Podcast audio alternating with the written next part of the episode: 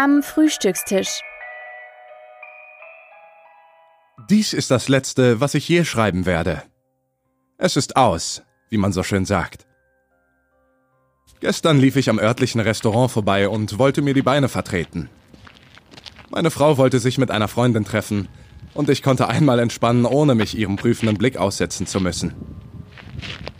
Als ich durch die blanken, funkelnden Scheiben des kleinen Ladens sah, war jedoch alles vergessen.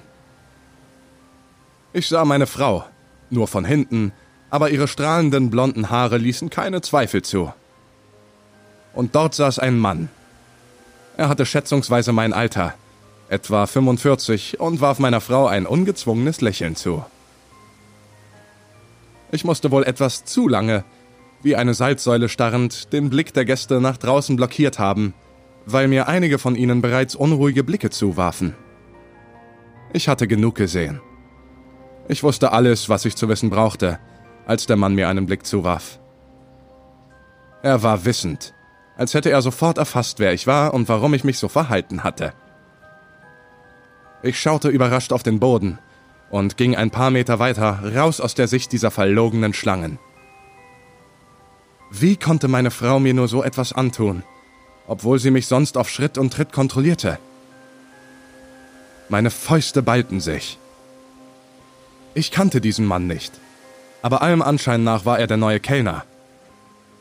Diese Kleidung erkenne ich auf zehn Kilometer gegen den Wind.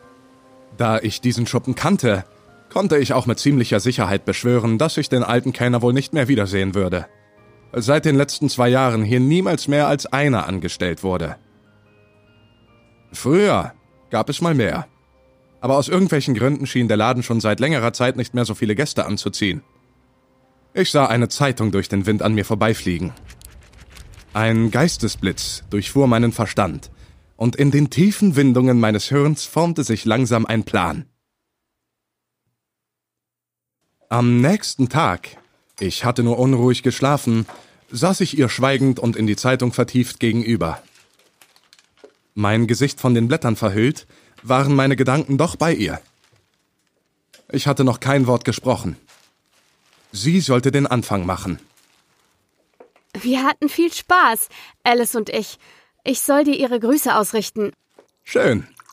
Du kannst dir ausrichten, dass es mich freut, dass ihr gestern so viel Spaß hattet. Hm, ja, werde ich machen. Du hast mir noch gar nicht zum Geburtstag gratuliert. Ich weiß. Steht irgendetwas Interessantes in der Zeitung? Ich sah auf den neuen Tisch. Wir hatten ihn letztens auf dem Sperrmüll von genau dem Restaurant mitgenommen, wo ich sie gestern mit diesem Typen gesehen hatte. Er sollte uns an die schönen Zeiten erinnern, die wir dort erlebt hatten. Jetzt hatte ich nur noch Verachtung für alles, was mit diesem verdammten Ort zu tun hatte. Ich sah wieder auf die Zeitung. Was ich nun erblickte, verwunderte mich. Was waren das für Nachrichten? Hatten die schon vorher da gestanden? Oder bilde ich mir das nur ein? Ich las vor. Hier steht, dass Dennis Quaid sich von Meg Ryan getrennt hat, nachdem sie fremdgegangen ist. Traurig. Sie waren doch so ein schönes Paar. Ach ja, die Öffentlichkeit sieht oft nicht, wie es wirklich in einer Beziehung aussieht. In manchen Situationen kann ich die Frauen verstehen. Da war es wieder. Diese unscheinbaren Andeutungen. Ich wurde wütend. Jetzt war ich froh über diesen Artikel. Jetzt hatte ich etwas, damit sie sich schlecht fühlen konnte. Ich legte mir die Worte zurecht. Wieso redest du plötzlich über Frauen, Darling? Ich habe nie über Frauen gesprochen. Darling. So hatte ich sie schon seit vielen Jahren nicht mehr genannt. Das muss ihr aufgefallen sein. Ich meine nur, manchmal gibt es keinen besseren Weg. Wollen wir nachher ins Restaurant? Aus meinem Mund entwich ein leises Oh, hatte sie das gerade übergangen? Dieses Miststück. Das bestätigte mich nun einmal mehr, dass sie etwas mit diesem Kellner am Laufen hatte. Ich sah wieder auf die Zeitung. Das, was ich dann sah, war überraschend. Ich wusste gar nicht, dass Journalisten so schnell waren. Aber es war mir durchaus willkommen. Hey, ich rede mit dir. Hier steht, dass der Kellner ermordet wurde. W welcher Kellner? Doch nicht. Ja, erstochen. Das scheint dich ziemlich mitzunehmen, was? Oh Gott, lies weiter. Steht da noch mehr? Ihr bösartiges Verhalten ging mir seit Jahren auf den Geist. Aber man kennt ja, was man über die rosarote Brille sagt. Sie war Vergangenheit. In diesem Moment sah ich sie klarer als jemals zuvor. Dachte ich zumindest. Ich war an einem Punkt angekommen, an dem ich entscheiden könnte, es ihr heimzuzahlen. Für immer. Wenn ich das machen würde, was mir durch den Kopf gegangen war, hätte ich den Weg ohne Wiederkehr überschritten. Ich hatte schon wieder etwas länger geschwiegen, und ihr Ausdruck wurde wieder wütend. Jetzt starre nicht dumm in der Gegend rum und sag mir, was dort steht. Ihre Finger krallten sich in den Tisch. Das war's. Ende, Schluss, aus und vorbei. Sie hatte sich entschieden, mir die Entscheidung abzunehmen. Nun, ich weiß es auswendig. Er ging gestern vor die Tür, um eine zu rauchen, als ihn ein Geräusch aufhorchen ließ. Es war das Geräusch eines Messers, welches an der Wand entlang auf ihn zukratzte. Ich bin mir ziemlich sicher, dass er kurz darauf tödlich ins Herz getroffen wurde. Wieso redest du so komisch? Wut und Tränen ließen ihr Gesicht in der Hässlichkeit erstrahlen, die ihren Charakter ganz gut wiederzuspiegeln schienen, wie ich dachte. John, sag mir sofort, was los ist. Die Polizei hat das 11 cm Edelstahlmesser nie gefunden. John! John! Setz dich hin, verdammt, du elendiges Arschloch! Und hey, wo kommt das denn auf einmal her? Leg das Messer weg. Ich wollte dich doch nur überraschen. Ach, ich fand, du hast deinen Job großartig gemacht. Du bist echt die Größte. Jetzt bin ich an der Reihe. Sie stolperte zur Tür, aber ich war schneller. Wie im Traum packte ich sie am Kragen und setzte zum Schnitt an. Dieser letzte Augenblick sollte mir zu denken geben. Dieser letzte Augenblick war der Punkt, wo ich es hätte sehen müssen. Ich sah nur die Wut in ihren Augen, aber irgendetwas daran konnte ich nicht einordnen. Mit diesem seltsamen Blick sprach sie das Letzte, was diese Welt von ihr hören würde. Und diese Worte gingen an mich und nur an mich. Es ist aus, John.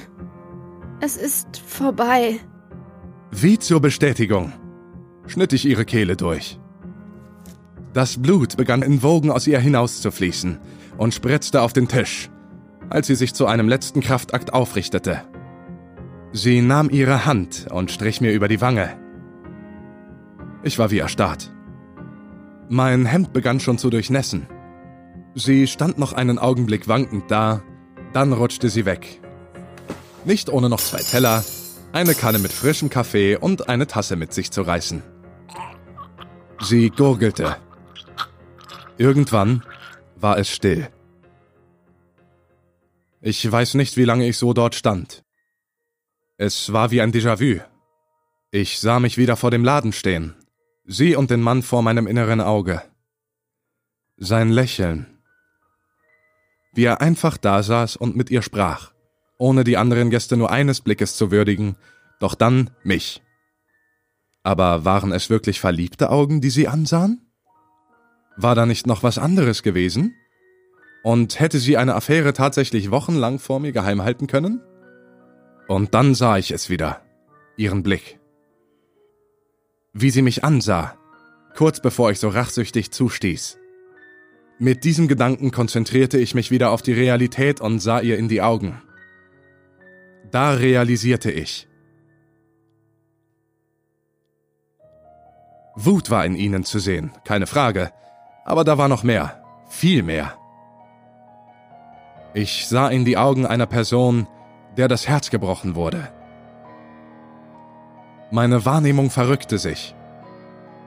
Bis zu diesem Zeitpunkt hatte ich alles wie durch einen Schleier von Neid und Enttäuschung gesehen und wurde zudem von meinem Drang nach Vergeltung beherrscht. Doch hatte ich wirklich eine rosarote Brille abgenommen oder war es letztlich nichts anderes als mein Verständnis für die Wirklichkeit? Mein Blick fiel wieder auf die Zeitung, die bei dem Gefecht neben uns geflogen war. Erst nur benommen, danach mit gellendem Entsetzen. Die Nachrichten waren nicht mehr dieselben. Was dort stand, hätte mir glatt einen Infarkt bescheren können. Mann ersticht Frau und Kellner am eigenen Geburtstag kurz vor geplanter Überraschungsparty, schrie es praktisch auf der Vorderseite. Alles verschwamm vor meinen Augen. Ich verlor den Halt und musste mich auf den Tisch aufstützen. Weder konnte ich diese ungeheure Veränderung der Zeitung akzeptieren, die meine Gedanken über das Weltgefüge zum Schwanken brachte, noch kam ich darüber hinweg, was ich im Angesicht der Wahrheit getan hatte, die sich nun unmissverständlich in mein Hirn hämmerte. Ich wurde getäuscht, konnte ich nur noch wimmern. Ich glitt zu Boden.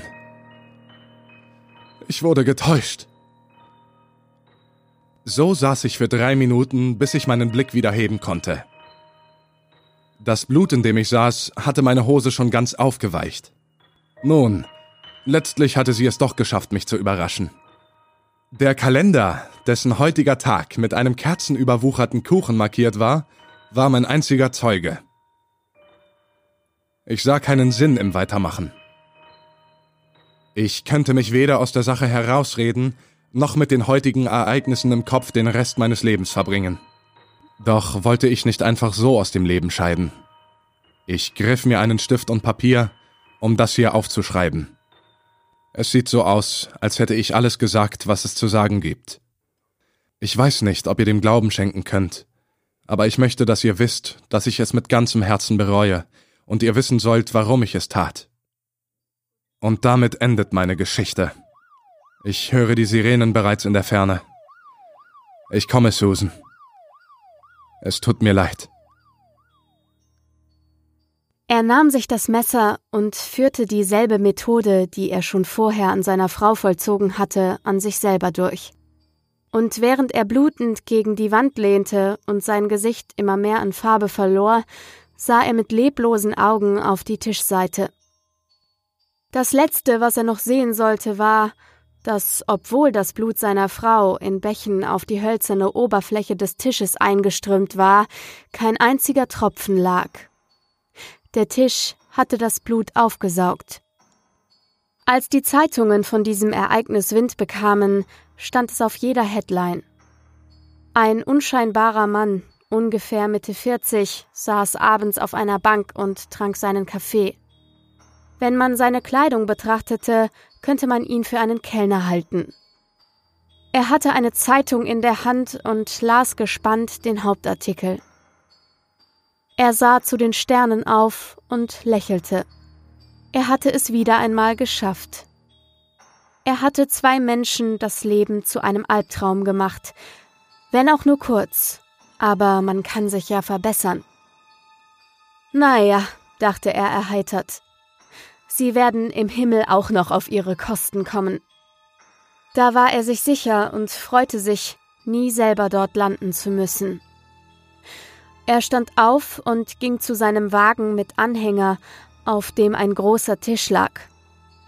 Er streichelte ihn. Es war ein leichtes gewesen, ihn aus der Küche der beiden zu nehmen, nachdem die Polizei den Ort abgesperrt und verlassen hatte. Er umfasste das Lenkrad, drehte den Zündschlüssel im Schloss herum und lächelte breiter. Mal sehen, was die Zukunft bringt, dachte er und betätigte das Gaspedal.